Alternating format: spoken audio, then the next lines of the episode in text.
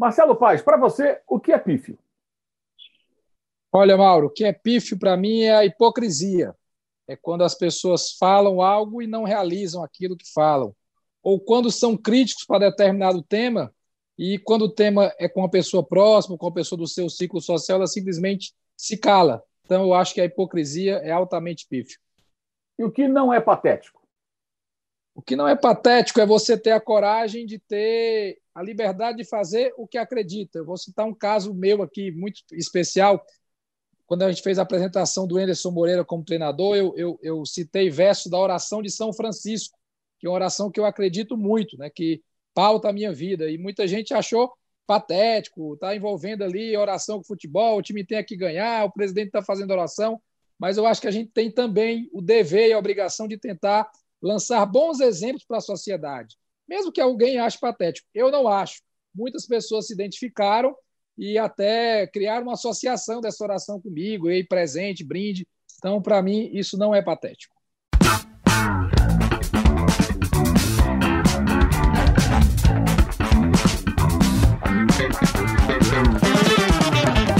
Esse é o Dividida no All Sport. O entrevistado da vez é Marcelo Paz, presidente do Fortaleza, um clube presidente que em 2009 foi rebaixado à Série C do Campeonato Brasileiro. Em 2011 quase foi parar na Série D, na quarta divisão, passou perto. Não subiu nos anos seguintes. Aliás, foi uma, uma, um período muito difícil para o Fortaleza, né? Eram jogos dramáticos, Castelão lotado, a classificação parecia que vinha na hora H, não acontecia. Oeste 2012, Sampaio Corrêa 2013, Macaé em 2014, essa foi pesada. Depois eliminações para Pelotas 2015, Juventude 2016 e o acesso não acontecia. Só em 2017 o Fortaleza saiu da Série C, voltou à Série B, segunda divisão. Oito anos de terceirona, ou seja, receitas menores, é, clubes menores do que aqueles que o Fortaleza poderia estar enfrentando. Aí, em 2018, na sequência, até já com o Rogério Senna como técnico, subiu para a primeira divisão se firmou, foi disputar competições internacionais, ou seja, queria que o senhor fizesse um resumo, né, porque é uma história longa, de como e quando começou essa recuperação do clube que coincide com a decadência de grandes camisas do futebol brasileiro que hoje estão na segunda divisão, aliás. Olha, essa, essa história ela, ela dá um filme, né? É, foram oito anos de Série C. Para algum torcedor do, do Brasil que que possa querer imaginar o que são oito anos de Série C para o Fortaleza, imagine o São Paulo oito anos na Série B, o Flamengo, o Corinthians oito anos na Série B. É inimaginável, né? Então, Fortaleza oito anos na Série C é mais ou menos essa dimensão. E como você bem falou, foram oito anos longe dos holofotes, longe dos grandes palcos, longe dos maiores cenários, das grandes competições, das maiores receitas. E em vários desses anos, como você também citou, quando, quando ocorria a eliminação, né, para o Brasil de Pelotas, para o Juventude, para o Macaé, o calendário do Fortaleza parava ali em setembro, em outubro, e só voltava em janeiro, ou final de janeiro, ou começo de fevereiro. Então, por muitos momentos, o clube passou três a quatro meses sem nenhum jogo. Isso significa também diminuição de faturamento. Mas conseguiu se manter firme, né, apesar das dificuldades, e deu uma reviravolta muito grande se chegasse para qualquer torcedor do Fortaleza em setembro de 2017 e dissesse assim: em novembro de 2019, o Fortaleza vai estar classificado para a Copa Sul-Americana. Diriam que era loucura, mas foi isso que aconteceu. Subiu em 17 para 18, em 18, no ano do centenário do clube, além de subir novamente da B para A, foi campeão brasileiro da Série B, um feito inédito no nosso estado, liderando 36 das 38 rodadas do campeonato. Em 2019, enfrentou a Série A depois de 13 anos, conseguiu um nono lugar inédito, também para o futebol cearense, no modelo de pontos corridos, tendo vaga para a Copa Sul-Americana. E o caminho dessa mudança foi gestão, não tem outra coisa. A torcida sempre existiu, sempre apoiou, estavam lá em 2006, quando caiu da, da A para da A para B, e estavam em 2018, quando subiu da B para A. Eu diria que eram praticamente as mesmas pessoas, né, com alguns mais jovens que foram sendo incorporados. Então, a torcida sempre existiu, mas o clube passou a fazer um modelo de gestão profissional, remunerando seus dirigentes, tendo planejamento estratégico, tendo todas as diretorias seguindo metas e objetivos, independente da bola entrar ou não, acreditou no potencial da torcida, no potencial comercial da torcida, instalou lojas na cidade inteira, o, a marca do clube passou a ser mais divulgada, os produtos passaram a ser mais vendidos. Então, um trabalho de gestão minucioso, sem amarras políticas, a diretoria formada de forma técnica, com pessoas que têm conhecimento naquela área que estão atuando. Então, a soma desses fatores, com a torcida que chega junto, que apoia, foi o catalisador aí desse acesso, desse crescimento do Fortaleza, depois de oito anos na Série C, conseguir chegar na Série A e se manter por três anos e estar tá na competição sul-americana. O senhor falou da importância da gestão. O que havia antes que não há mais e o que passou a existir no clube nessa mudança de gestão, além, claro, de profissionalização dos seus próprios dirigentes? Eu entendo que o principal ponto, Mauro, é justamente a profissionalização, e não necessariamente a profissionalização dos dirigentes, que isso foi um, um dos passos, mas tratar o clube como uma empresa, tratar o clube com responsabilidade financeira, buscando honrar os compromissos, buscando assumir somente os compromissos que são possíveis de ser honrados. Né, futebol, a gente é muito pressionado, né? o dirigente, principalmente o presidente, é muito pressionado pelo torcedor contrata, demite, traz fulano, ah, o rival ganhou o jogo, tem que contratar, o rival contratou fulano, você tem que trazer esse crânio. E se a gente não tiver responsabilidade com as finanças do clube e com o dinheiro do torcedor, porque eu entendo muito isso, aquele dinheiro é do torcedor, que compra a camisa oficial, que paga o sócio torcedor, que paga um pay-per-view, né, que investe na sua paixão. Se você não tiver responsabilidade com isso, você vai acumulando dívidas. Pode até ganhar alguns títulos, mas depois a conta chega. Para todo mundo a conta chega. Então, quando eu falo de profissionalização, não é só de remunerar dirigentes. Isso é um dos passos para cobrar um, um, um compromisso ainda maior dos mandatários do clube, mas é de ter processos, práticas do dia a dia, tal qual a empresa, responsabilidade com o orçamento do clube, ousadia em alguns momentos, como foi trazer o Rogério Senna em 2018, quase ninguém acreditava, muita gente achava que não daria certo e foi um sucesso, passou mais de mil dias no clube, participou de vários títulos, então é um processo como um todo, tratando o clube com a gestão realmente profissional. Qual era a situação financeira do clube antes dessa virada e a situação financeira do clube hoje? Em termos de dívida, capacidade, é, arrecadação, é, é, a capacidade de, de criar no, dinheiro novo, né, novas receitas? É. O Fortaleza não era um clube tão endividado, né? eu tenho que relatar isso. Né? Eu entrei no clube em 2015 como diretor de futebol. Havia algumas dívidas? Haviam, mas não era um clube de endividamento tão grande a nível trabalhista ou a nível é, tributário, já estava no Profut, já, já tinha um trabalho ali de tentar organizar o clube administrativamente, mas faltava os saltos esportivos né, que geram uma questão financeira maior. Para se ter uma ideia, o orçamento do ano de 2017, que foi o ano que subiu, foi de 24 milhões de reais. No ano de 2018 já realizou quase 70. No ano de 2019 realizou perto de 100. E o orçamento projetado para 2020 chegaria a 120 milhões se não fosse a pandemia. Então, isso mostra numericamente né, a ascensão financeira do clube. E nesse caminho de ascensão, diminuindo dívidas, né, pagando as dívidas trabalhistas que haviam, tributárias, cíveis, é, gerando dinheiro novo através de royalties, através de produtos licenciados, através de, de, da marca do clube, que foi criada ali em 1918. Então, tem alguns números bastante significativos de orçamento, de maior venda da história do clube, com, com alguns jogadores, de maior compra da história do clube, como foi a compra do David. Então, tem alguns números aí que podem ilustrar essa trajetória do que era em 2017 e do que chegou até 2019, 2020, 2021. O senhor falou da marca do clube. Eu queria falar um pouquinho sobre isso. Né? É, no Nordeste, especialmente, no Brasil, é, não são poucos os clubes importantes que é, tem as suas marcas próprias. Né? No norte e no nordeste também tem, acho que o Paysanduas, que também ainda tem. É, ou seja, os clubes eles acabam não firmando mais acordo com marcas é, é, de material esportivo, né? são, são inúmeras, e criando sua própria marca e, e, e não fabricando, porque não, o clube não fabrica, mas encomendando a empresas que, que confeccionam o seu próprio material e comercializando e distribuindo. É, é mais lucrativo? Quais são as vantagens que o Fortaleza tem cuidando da sua própria marca e produzindo seu próprio material? A marca própria do Fortaleza, que é a Leão 1918, foi criada em 2016, na gestão do presidente Jorge Mota. Eu era diretor de futebol na época. É, é um grande ganho financeiro para o clube.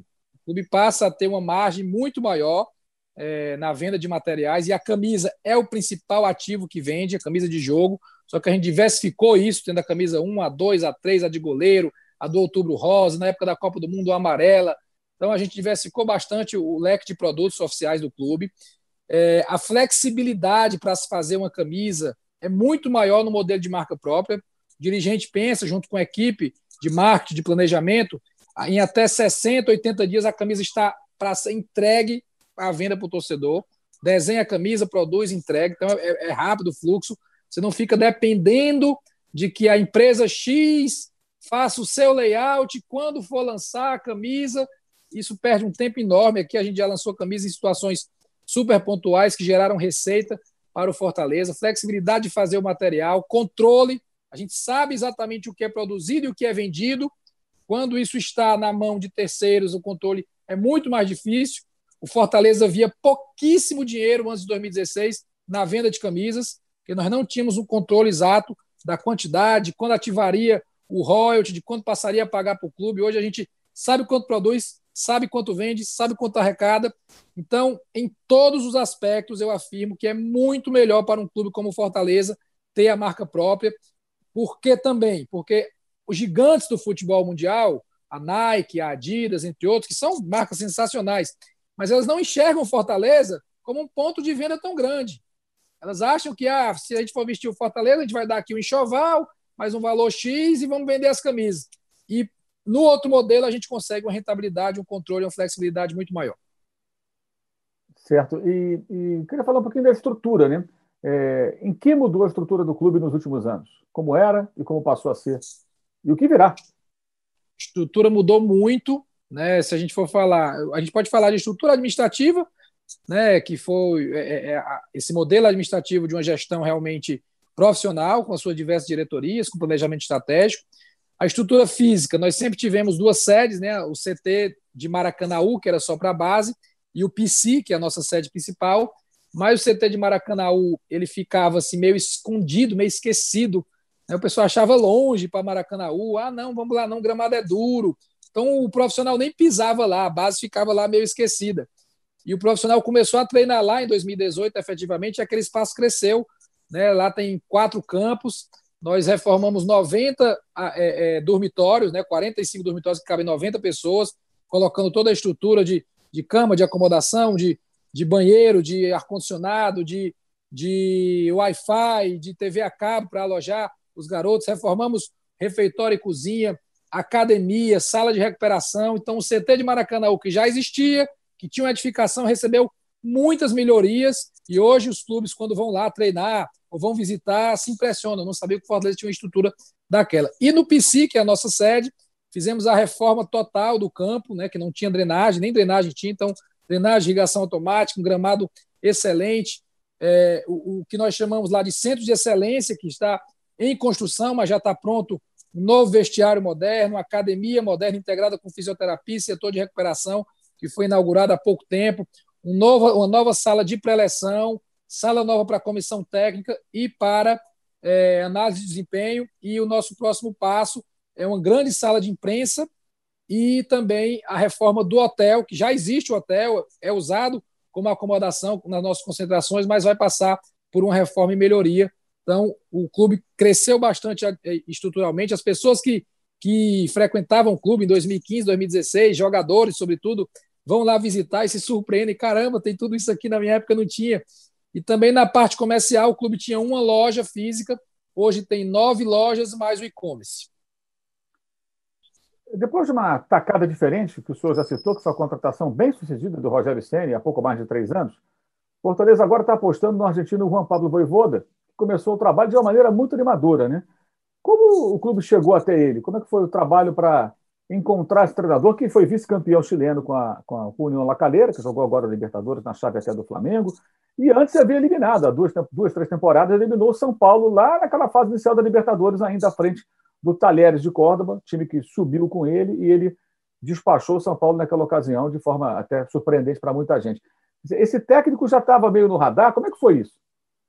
Ele não estava no radar. É legal contar essa história. A gente é, com a troca, com a saída do Enderson, né, quando a gente é, é, entendeu a saída do Enderson, nós tínhamos um mês até começar o brasileiro e pensamos, poxa, está na hora da gente achar alguém diferente de novo. Né? A experiência com o Rogério foi muito boa, um time ofensivo, um time que ataca, é isso que o torcedor do Fortaleza gosta. Vamos procurar esse formato. E a gente foi atrás do Fernando Diniz, né? conversei pessoalmente com ele, ele declinou, agradeceu, se gostava do trabalho no Fortaleza, mas que não queria sair de São Paulo naquele momento, tanto é que assumiu o Santos pouco tempo depois. E a gente entendeu que no Brasil não tinham mais tantas opções disponíveis nesse formato. E aí começamos a olhar nomes do exterior, né, portugueses, argentinos, e o nosso atual diretor de futebol, Alex Santiago, ele comentou: rapaz, tem um cara bom que faz um trabalho bacana, o Juan Pablo Voivoda. E a gente não conhecia, então vamos olhar o trabalho dele. Aí começamos a olhar, né, e aí vimos justamente isso: bons trabalhos no Tajeres, no Defensa e Justiça e no União na Calheira, que são times proporcionalmente parecidos com o Fortaleza. Times de menor orçamento que fizeram campanhas acima do projetado. E aí começamos a estudar o modelo de jogo dele dentro do nosso departamento de análise de desempenho, a ver se tinha variação tática, se era um cara que gostava da bola, que gostava de atacar. E eu comecei a pegar informações gerais com pessoas, com amigos, com pessoas de confiança que têm acesso ao mercado chileno, ao mercado argentino, ao mercado da América do Sul. E as informações foram sendo boas, interessantes. Fizemos um primeiro contato com ele e ele se demonstrou com muito interesse de vir ao Brasil. Na verdade, nós conversamos com alguns outros treinadores do exterior e todos eles têm desejo de trabalhar no futebol brasileiro. Eles acham que o futebol brasileiro, que o jogador brasileiro é extremamente talentoso. E isso desafia muito para que ele venha para cá, trabalhe com esse perfil de jogador e consiga vencer aqui. Afinal, a Liga Brasileira é a melhor da América do Sul, é a melhor da América Latina, né? então atrai esses profissionais. Então, o fluxo foi esse, não foi nenhum empresário que indicou, não foi ninguém que falou. Dentro do departamento surgiu o nome, nós pesquisamos o nome tanto analisando materiais dos jogos dos, dos times que ele comandou, como também conversando com ele, trocando ideia por mais de uma semana até a escolha do nome. E ele chegou, graças a Deus, com muita boa vontade. E a comissão técnica dele é muito qualificada. Não é só ele que é bom. Os três que vieram junto com ele, o Naruel, o Gaston e o Aden, que é o preparador físico, inclusive estava na seleção peruana e já tinha trabalhado no River Plate, são profissionais que têm muito, muito calibre, muito conhecimento. É, o Fortaleza, inclusive, está investindo em tecnologia né, para ampliar a quantidade de informações à disposição da comissão técnica, fechou uma parceria com uma empresa. Como é que está sendo isso?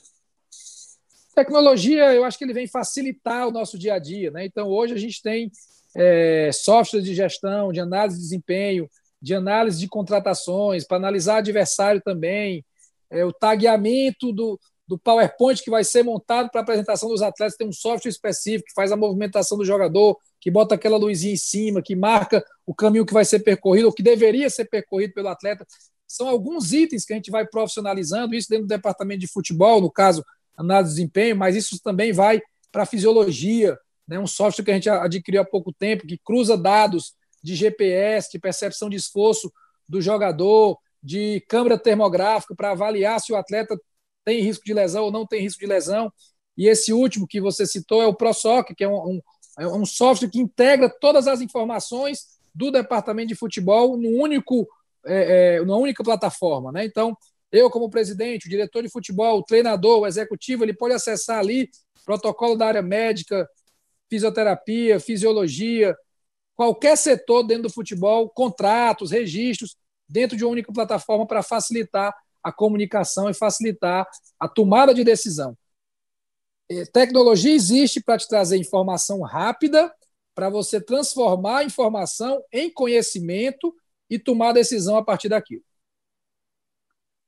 Você fala muito sobre a questão do, do, estilo de jogo, modelo de jogo, jogo ofensivo, querer a bola, né? Ou seja, a Fortaleza, assumidamente, me parece, ele, ele, ele deseja ter é, times é, treinados para jogar dessa forma. Até uma identidade de jogo, né? É, o que, que, mudou no clube na visão de futebol e do que é preciso para ser competitivo nesses três últimos anos? Eu falo dos três últimos anos porque é justamente o momento que dá o salto para a primeira divisão e, evidentemente, é, muda bastante. Né? Você passa a duelar com times de um nível mais alto e aí você tem que estar preparado para isso. O que, que mudou na visão de futebol? Quando o Fortaleza estava na Série B, via futebol de um jeito, agora vê de outro, mudou isso? A presença do Rogério aqui ajudou muito nessa mudança. Né? O Rogério tem uma mentalidade ofensiva, corajosa. Quando o Rogério foi para o Cruzeiro, que ele fez algumas alterações no jogo lá contra o Inter, o pessoal, caramba, tirou o zagueiro e botou o Henrique de, de zagueiro. A gente já sabia que ele ia fazer aquilo que ele fazia aqui. Muitas vezes ele precisava ganhar o jogo, ele não tinha mais tantas alterações, tinha a última, né? Ele tirava realmente um zagueiro e botava um atacante, descia o volante para ser zagueiro, empurrava o time para cima então a gente passou a acreditar que, que tem que gostar de ganhar jogo, que ter, buscar os três pontos vale muito mais do que tentar segurar um. Às vezes segurar um é importante, Você não vai jogar toda hora de peito aberto também. Não adianta eu enfrentar o Flamengo hoje, o Palmeiras, de peito aberto. Tem que ter estratégia, tem que saber também se defender e sair do espaço. Mas a coragem de ganhar, ter zagueiros que sejam construtores, não só que dê chutão, abolir praticamente aquele camisa 5 que só fazia marcar e distribuir o passe curto. Hoje você joga com 2-8, que marca e joga, que marca e joga, que finaliza. Não necessariamente é o box to box que vai e volta, pode ser um cara que construa ali o, o primeiro desequilíbrio, né, como se diz. Velocidade pelos lados é muito importante ter jogadores velocistas né, para ter transição rápida, para fazer uma recomposição também. Então, tem algumas características de jogadores que a gente entendeu que era importante de ter no elenco do Fortaleza, independente do treinador que tem aqui. Mas é importante que o treinador também pense assim, né? Que também goste de trabalhar dessa maneira, ofensiva, com, com a bola, vocacionado para o ataque, mas lógico que com equilíbrio. Futebol é equilíbrio, não adianta você se lançar feito louco e deixar a defesa desguarnecida. Então, esses conceitos de futebol eles foram mudados sim dentro do clube. A gente tem passado isso também para as categorias de base, para que se treine nesse formato, nesse modelo. E, sobretudo, o torcedor do Fortaleza ele quer um time assim. Um time com coragem, um time que vá para cima, um time que busque o gol, um time que seja vertical, que finalize no gol do adversário. E futebol é entretenimento, né? Tem um esporte, tem uma ciência toda aí que a gente trabalha, mas do outro lado da TV tem uma pessoa que quer estar tá se entretendo, quer estar tá feliz, que no caso é o nosso torcedor. Então a gente tem que casar é, é, é, é, essas obrigatoriedades de competitividade no futebol que tem que ter, né, com um time ofensivo e que possa dar também satisfação a quem está acompanhando o clube. Rivalidade com o Ceará, ela me parece, assim, acompanhando aqui, é, é, que ela se desenvolve muitas vezes de uma maneira até, eu diria, sadia, né? inclusive com negócios em comum. Né? Os clubes valorizam bastante o Clássico Rei, compartilharam já patrocinadores algumas situações, né? até patrocinador vai lá, patrocina os dois times, já feita uma, uma espécie de uma ação conjunta. Que senhor falasse um pouquinho sobre isso, a maneira como vocês estão fazendo, vocês do Fortaleza, mais do Ceará, que também segue firme na Série A, é, para que esse clássico é, ganhe mais repercussão, mais corpo, é, e seja bom para os dois, né? do ponto de vista também de retorno financeiro e tudo mais. Né? E como é que é a sua relação nos negócios, digamos assim, dos clubes, né? com o presidente Robson, Castro, Robson de Castro? A rivalidade, ela existe e sempre vai existir. Né? A gente vai sempre querer ganhar do Ceará, eles vão sempre querer ganhar da gente. E às vezes eu ligo para o Robson, depois de um jogo dele, digo, Robson, eu estava secando aqui o teu time, viu? E ele faz a mesma coisa comigo. Então, isso é normal. Porém, a gente adquiriu, acredito eu, uma maturidade institucional de entender que em algumas, muitas situações a gente pode trabalhar junto. E assim, coincidentemente ou não, o futebol cearense cresceu demais. Hoje, o futebol cearense é a sétima federação com o melhor ranking do país. Superamos Bahia e Pernambuco, superamos Goiás. É, sete times cearenses passaram a participar de competições nacionais porque Fortaleza e Ceará puxaram no ranking. E nós já fizemos aqui patrocinador. O cara chega, olha, eu quero patro... a gente faz uma prospecção comercial. Olha, bota aqui a tua marca no Fortaleza. Eles, cara, eu só boto se for nos dois, não tem problema. A gente faz uma ligação para o pessoal do Ceará, ó, estamos aqui com a marca X, eles só querem se for os dois. O valor é o mesmo, a gente não briga para que um receba mais do que o outro, entende uma igualdade. É, os, os, departamentos comerciais conversam e no final, na assinatura, vai eu, vai o Robson e vai o patrocinador. Né? E isso mostra para o mercado credibilidade, maturidade, e isso tem feito crescer as receitas dos nossos clubes com a rivalidade intacta. A gente vai sempre querer ganhar do outro, mas comercialmente a gente consegue fazer isso. Quando, antes da pandemia, estávamos gerindo a Arena Castelão em conjunto, em conjunto. Os serviços de estacionamento e de bares eram em conjunto, porque hoje tinha jogo do Fortaleza, amanhã tinha jogo do Ceará. Não tinha sentido nenhum você tirar uma equipe, equipamentos para botar do outro. Então, isso também facilitou no, no, no trâmite de conversa com a federação, com o governo do estado. Eu já representei o Robson em reuniões na CBF, que ele não podia estar, e vice-versa, que há um respeito. Então, a gente conseguiu atingir essa maturidade. É bom para os clubes, é bom para o futebol cearense, mas a rivalidade sempre vai existir, sempre um vai querer ganhar do outro. E é uma grande alegria quando se ganha do rival por mais que o Fortaleza seque, seque o Ceará e o Ceará seque o Fortaleza, para os dois é melhor que os dois estejam na Série A, não, presidente? É melhor para os dois, é melhor para o Estado. É, eu digo muito o seguinte: o Fortaleza está na Série A, Se fosse o Vitória, o dinheiro estava indo para Salvador. Se fosse o Cruzeiro, o dinheiro estava indo para Belo Horizonte. E quando eu digo dinheiro, é, são as cotas de TV mesmo, que são os, os maiores é, percentualmente que compõem o orçamento de um clube, entre outras receitas advindas de estar numa Série A. Então, para a economia do Estado, gera um, um, um ganho financeiro. Para a autoestima do povo cearense, isso é muito importante. E um puxa o outro, né? Quando um dá um passo. Em 2019, nós fomos para a Sul-Americana. Nosso torcedor ficou em êxtase. Em 2020 foi o Ceará, conseguiu a vaga na Sul-Americana.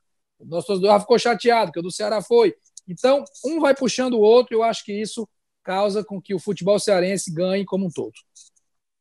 Como o Fortaleza tem procurado compensar as inevitáveis perdas de receita da pandemia?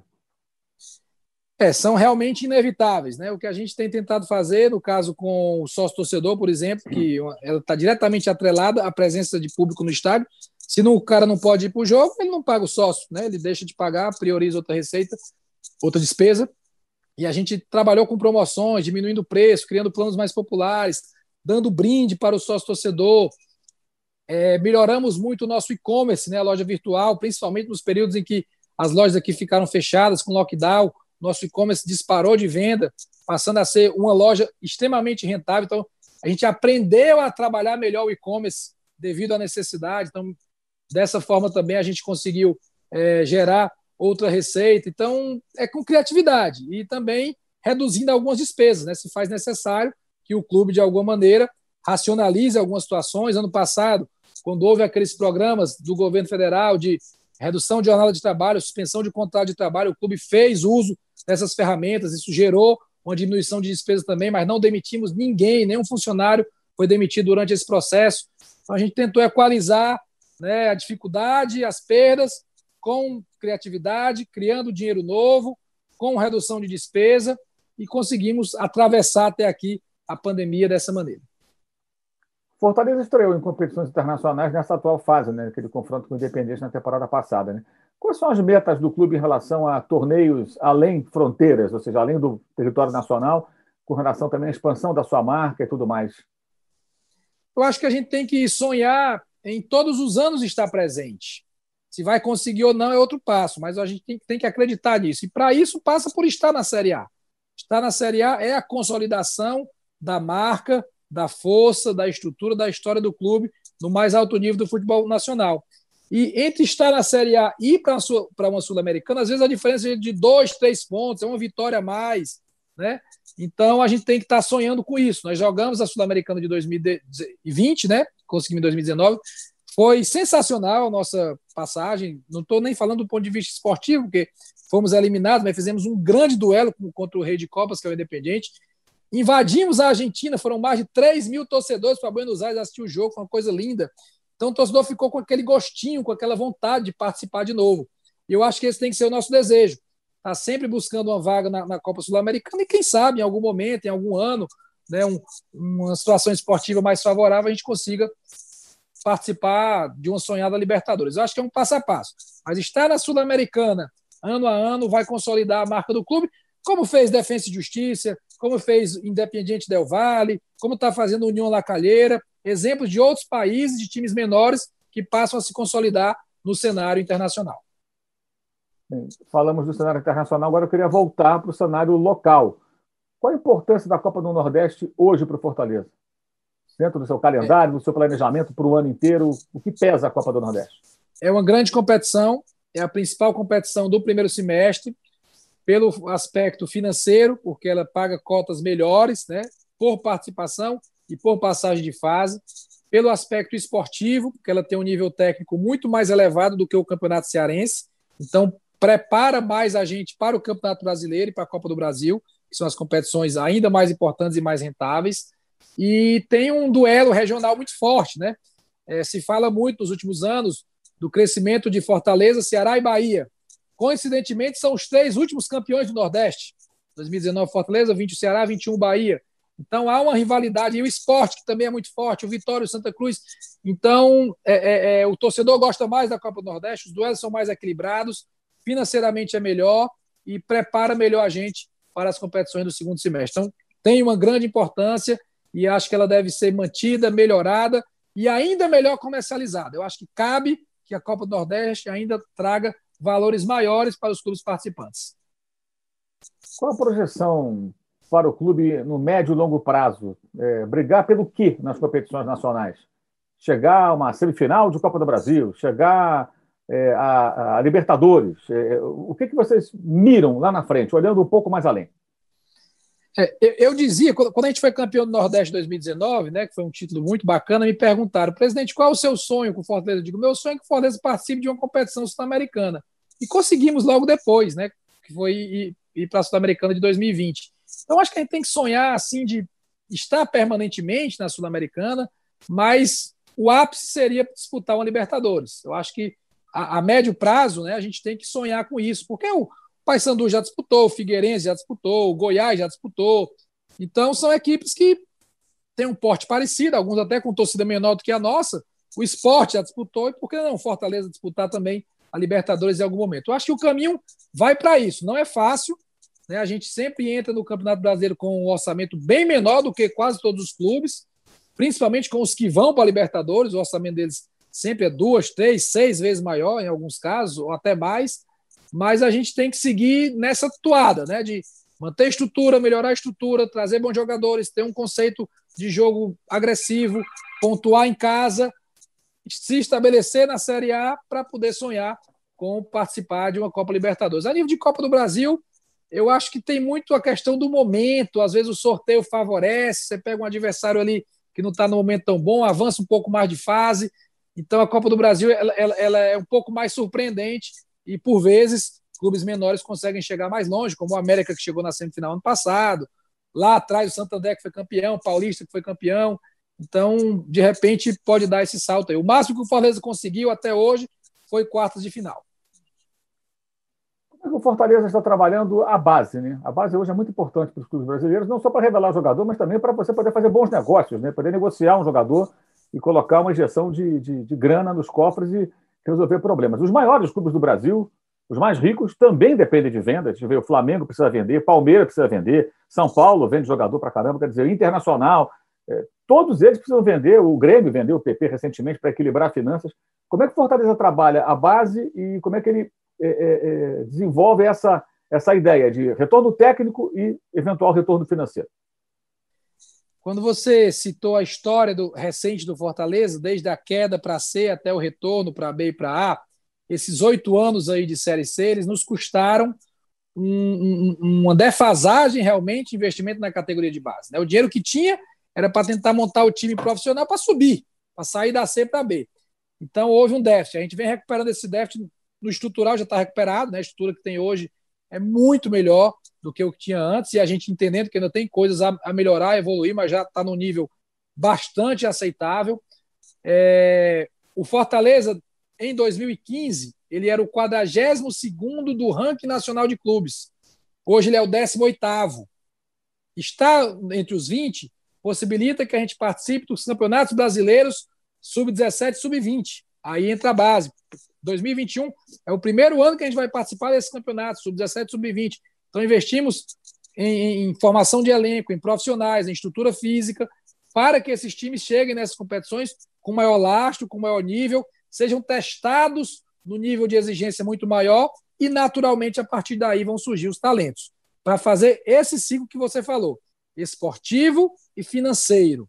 É, o PP deu resultado esportivo para o Grêmio, depois teve o financeiro. O Everton Cebolinha, que saiu do Fortaleza, deu muito resultado esportivo para o Grêmio depois financeiro. Então, eu acho que o ciclo deve ser esse.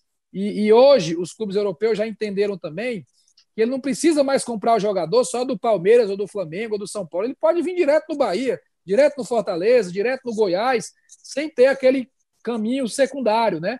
A gente tem que se consolidar também como clube que vende diretamente, que faz o negócio já daqui do Nordeste para o mercado europeu, ou o mercado asiático, ou o mercado do Oriente Médio, que são mercados paralelos, mas que pagam em dólar, e o dólar hoje está quase 6 para 1, então vira aí um bom negócio também. Então, qualificar, participar de competições, promover esses meninos para o elenco principal, dar minutagem, resultado esportivo e depois vem a venda e resultado financeiro. Entendo que esse é o ciclo. Como é que o Fortaleza vai ao mercado? Como é que ele olha para o mercado para contratar? É, passa por que processo? Qual o papel do técnico, do atual técnico, né? Eventuais reforços que o clube vá buscar. Como é que vocês trabalham isso? O técnico é sempre importante nesse processo, né? E por isso que é, que é bom que não mude muito de técnico. A gente ficou muito tempo com o Rogério, depois tivemos duas mudanças até rápidas, e agora com o Voivoda esperamos também um período mais longo. É... E o treinador ele tem importância, porque o jogador, o Murici diz muito isso, né? Quem é que vai treinar o jogador? Quem é que vai estar no dia a dia? Quem é que vai escalar? Quem é que vai conversar? Relacional não, é o treinador. Você não pode trazer ele totalmente em dissonância do que o treinador pensa, do modelo de jogo, mas existem também as contratações do clube, que às vezes é um jogador mais jovem, com potencial de crescimento financeiro e esportivo, que vai chegar ali, não vai ser protagonista naquele momento, mas tem uma margem para crescimento. Então é, é, preciso equilibrar a necessidade momentânea de impacto esportivo momentâneo, carência, né? Ah, precisa de um volante com tal característica, precisa de mais camisa no, de mais um camisa 9, né? Porque a rotina é longa, 38 rodadas, é a necessidade de momento e tem que casar com o que o treinador quer. Mas o clube também tem que ter o olhar de contratações para oxigenar o, o elenco, para projeções futuras, e aí o time sub-23 cumpre muito esse papel, né? Que a gente vai participar de novo do Campeonato Brasileiro de Aspirantes sub-23. Você traz jogadores com projeção que não necessariamente inicialmente vão jogar no elenco principal, mas que possam estar no clube no outro ano ou no decorrer da temporada com a perspectiva financeira e esportiva. Então tem que casar essas duas situações. Presidente, o senhor fez vários elogios ao Rogério Ceni é, é, pelo trabalho que ele desenvolveu. Ficou alguma mágoa é, na, nessas duas saídas? O Cruzeiro voltou, depois o Flamengo? Ficou alguma coisa mal resolvida? Como é que foi esse desligamento do técnico depois de um período realmente muito bem sucedido no clube? Não, mágoa não ficou é, na, na, na, época da saída fica uma chateação natural, porque não se esperava, nem né? nenhuma das duas eu não esperava que acontecesse, porque é, o Rogério sempre foi muito assediado, sempre que, que esteve aqui, por clubes nacionais, por clubes do exterior, e ele teve dois sims, né, um para o Cruzeiro e um para o Flamengo, mas teve uns 20 não, né, para vários outros clubes. Então, a gente sempre acha que vai ser mais um não. E, e quando ocorre a saída, ele é no meio do ciclo, é muito ruim porque a troca, a substituição do comando, ela é sempre traumática. Em qualquer setor, qualquer lugar que troca o comandante, há uma mudança de conduta, de postura, de direcionamento. Só que o futebol é muito público, né? Então você troca um e traz outro, todo mundo observa a mudança. É muito factível ali, é muito visível que o que é que a mudança causou. O time joga diferente, começa a perder jogos, ou, ou passa a ser mais ofensivo, ou passa a priorizar mais determinados jogadores, o que é natural do comandante que chega. Então, quando a mudança é no meio do processo, foi ruim. Né? Essa do Flamengo, eu não esperava mesmo que acontecesse, mas eu conversei com ele e vou repetir o que eu disse já em outras entrevistas. Eu disse, Rogério, o, presi... o, o amigo Marcelo diz: Poxa, você tem que ir ao Flamengo. O presidente Marcelo diz: Você não pode ir, porque você tinha assumido um compromisso comigo e com Fortaleza até o final da Série A. Mas passou, acho que ele fez a escolha que ele entendeu ser correta e se mostrou ser correta, até foi campeão brasileiro com o Flamengo, né? Conseguiu o objetivo de ser campeão brasileiro, né? Foi campeão da AB pelo Fortaleza, da A pelo Flamengo. Está num clube de uma estrutura sensacional, com grandes jogadores, tudo que ele sempre quis. Né? E o Fortaleza foi muito importante nesse processo, uma via de mão dupla. E hoje a gente nutre uma relação de amizade, de respeito, de trocar ideia de vez em quando, né, de bater papo, de parabenizar um ao outro, de torcer um pelo outro. Então ficou aí uma gratidão, uma amizade, um respeito, mas na época que acontece a saída, fica assim um pouco de chateação, mas essa mágoa já foi completamente apagada. Qual a dividida que o Marcelo Paz não pode perder? A dividida que o Marcelo Paz não pode perder nunca é quando se coloca em questionamento o interesse pessoal ou o interesse do clube. O interesse do clube sempre tem que estar acima em qualquer situação. O objetivo individual nunca pode estar acima do objetivo organizacional. Isso vale para qualquer empresa. No futebol não é diferente. Então, essa dividida nunca pode ser perdida. Na hora da dúvida, pensa na instituição, pensa no clube e toma a decisão. Isso vale para todo mundo. Presidente, para encerrar, o que, que o Fortaleza tem e clubes como Vasco, Cruzeiro, Botafogo, Coritiba, Guarani, todos campeões nacionais e que estão na Série B, hoje não tem? Eu acho que a gente tem uma estrutura de gestão consolidada, uma coragem de não embarcar em aventuras financeiras, né, de contratações caríssimas, de contrata que a torcida vai pagar, de que bota para o próximo presidente pagar. Eu acho que isso são coisas que a gente vem fazendo com responsabilidade, honrando os nossos compromissos, acreditando na gestão, e isso fez com que o Fortaleza hoje esteja na Série A e essas grandes instituições não estejam, que vão voltar, certamente vão voltar. É, a camisa, o peso, a história de Vasco, de Botafogo, de Cruzeiro, são grandiosos. Né? E, naturalmente, e torço pelos atuais gestores que eles consigam dar essa reviravolta. Mas o Fortaleza, nos últimos anos, conseguiu ter essa responsabilidade, compromisso, orçamento sendo cumprido, e isso ajudou a bola a entrar e ajudou a gente se manter na primeira divisão e que isso permaneça por muito tempo. Esse foi o Marcelo Paz, presidente do Fortaleza, que segue firme na primeira divisão, com muitos planos, com ambições, é, dentro do seu projeto esportivo no futebol. Presidente, muito obrigado pela entrevista, muito sucesso para o Fortaleza, mais uma temporada, agora com o técnico argentino. Começo de campeonato foi excelente, né? vitória fora de casa sobre o Atlético Mineiro, né? com todo, todo o elenco pesado que o Galo é, possui hoje. O torcedor certamente já ficou feliz logo de cara com o que o Fortaleza apresentou no começo do campeonato. É, então, agradeço a entrevista do presidente, muito sucesso e até o próximo Dividida aqui no All Sport. Valeu, saudações. Muito obrigado, Mauro. Parabéns pelo teu trabalho como um todo. Admiro muito. Para mim é uma realização poder bater esse papo aqui com você. Valeu. Até a próxima. Até mais.